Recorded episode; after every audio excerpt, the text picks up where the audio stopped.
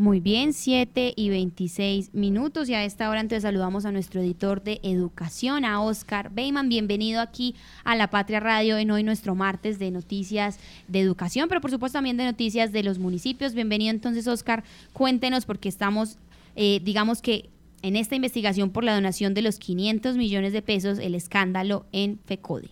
Sofía, muy buenos días para usted, para Alicia y para todas las personas que nos siguen eh, a través de las diferentes plataformas de La Patria Radio. Eh, sí, ese es un escándalo que comenzó a mediados de enero cuando se denunció que el FECODE, como personería jurídica, le había donado a la campaña del presidente Petro y, pues lo que eso no se puede hacer, eso está prohibido por la ley electoral en Colombia, pero lo que dice FECODE es que no se la donó a, a, la campaña directamente, sino al pacto histórico. Eh, que sí es legal y que sí es legal, 500 millones de pesos. Y FECODE, eh, la cosa se puso más dura fue porque hace 15 días, el, 22 de enero, allanaron la sede de FECODE. Eh, están en investigación tres funcionarios, entre ellos el tesorero,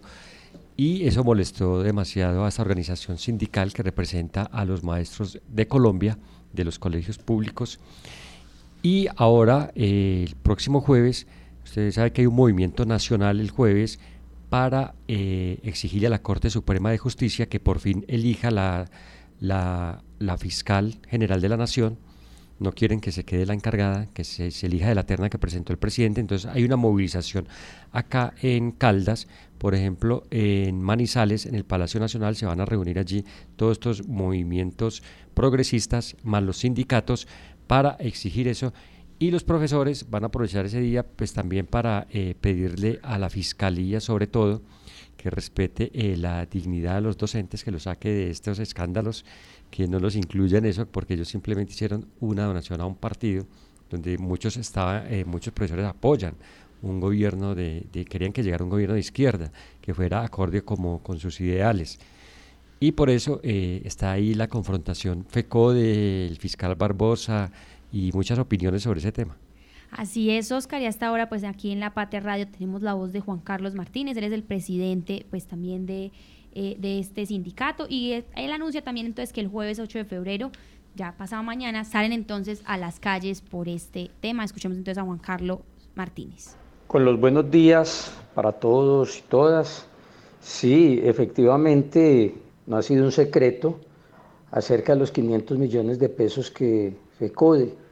hizo a la Colombia Humana. Esto hizo que la Fiscalía ordenara un allanamiento a las oficinas de la Federación ubicadas en, en Bogotá.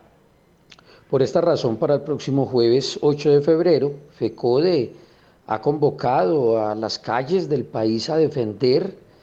la federación y la democracia de este país. No es un hecho nuevo que empresas hayan hecho donaciones a campañas como ocurrió en el 2018 con la empresa de Matos, a la campaña de Duque, eh, de otras empresas que son también personas jurídicas. Yo recuerdo que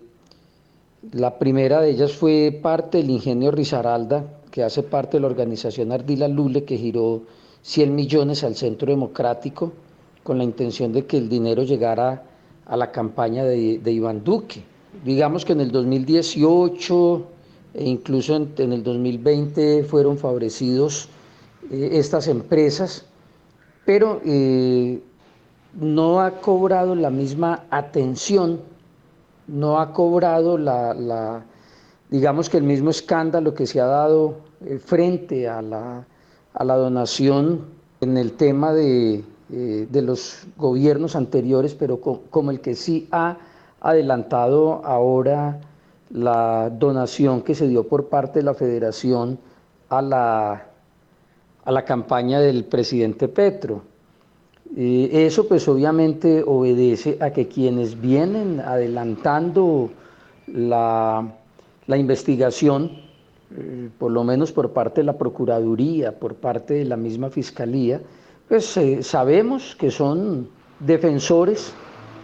de los gobiernos de Duque y, del Centro Democrático.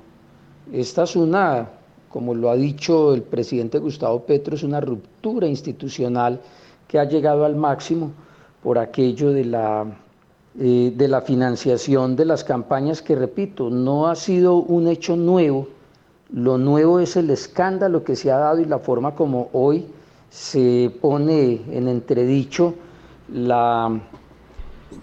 la donación por lo que es de la Federación de, Trabajadores de la Educación FECODI que va a mover seguramente el próximo 8 de febrero en las calles a defender la democracia. Muy bien, estaremos entonces muy atentos a este 8 de febrero también aquí cubriendo lo que suceda en Manizales. Escuchamos entonces al presidente Educal, Juan Carlos Martínez. Pero Oscar, hasta ahora, 7.32 minutos, usted también nos trae información sobre un convenio entre la SAP y la Universidad de Caldas. Mire, muy interesante este convenio entre dos entidades públicas, dos que prestan un servicio muy importante de formación a los caldenses, en el caso de la SAD, a nuestros funcionarios públicos, concejales, alcaldes, diputados y demás, y la Universidad de Caldas, pues sabemos toda la oferta educativa que tiene en la región. Van a trabajar juntos, van a tratar como de unir esas fortalezas que tienen, intercambiar también, y es que, eh, Sofía, cada vez, o este año especialmente, he notado que hay un tremendo auge de la oferta educativa en Caldas.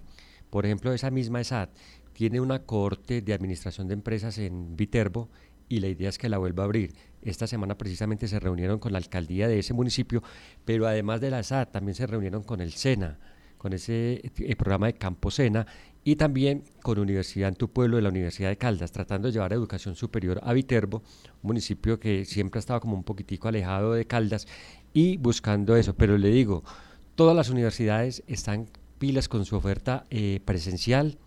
Ya sabemos que se están construyendo universidades, que la alcalde ya construyó una y va a construir otra en Anserma y abrió otros programas en, en Aguadas, por ejemplo, pero las universidades, la Manizales, la Católica, la Autónoma, también con, eh, aparte de la presencial, también con mucha educación virtual, una oferta tremenda para todos. Esperemos que esa oferta sea de calidad, pues, o, o sea, que llame muchos estudiantes, pero que también sea de mucha calidad. Así es, Oscar, y estábamos cubriendo pues como todos estos temas que usted nos comentaba y a esta hora antes tenemos al director encargado del ESAP, John Jairo Castaño, quien nos habla y califica esta, este convenio como una alianza estratégica. Esto es muy satisfactorio. Primero que todo, el buen recibo que nos da la Universidad de Caldas a la propuesta de una alianza estratégica a través de un convenio marco en donde eso es lo que el propósito es que esas alianzas estratégicas permitan hacer desarrollo eh, de la ISAP en el campo de la intervención interuniversitaria de hacer apuestas al desarrollo territorial. Este convenio como tal nos va a precisamente ir desarrollando esas actividades que nos permitan como ISAP apostarle al desarrollo territorial, pero sobre todo a que tengamos otro espacio que las alianzas, como el caso de la Universidad de Caldas, sea el escenario propicio para que nuestros estudiantes como tal la ciudadanía como tal vean unos ejercicios a través de la investigación, a través de la asistencia técnica en conjunto que se puede hacer con la misma Universidad de Caldas. Y, y algún aspecto muy importante que lo tratamos y que es columna vertebral, la movilidad académica de los estudiantes entre estas dos universidades, la ISAP y la universidad, y también la parte del beneficio del bienestar universitario como tal, que nos articulemos en estas dos posiciones. Yo creo que por donde tú lo mires, esto es un convenio que nos va a permitir una apertura, primero, de salir a interactuar con las otras universidades. Y esto es apenas el principio, yo creo que este es el primer convenio y la idea es hacer más convenios con el resto de universidades. Así es, estamos entonces atentos a todos estos convenios que se empiecen a dar, no solamente que involucren Manizales, sino como lo hablábamos con Oscar Beyman, pues también la ruralidad y nuestro departamento.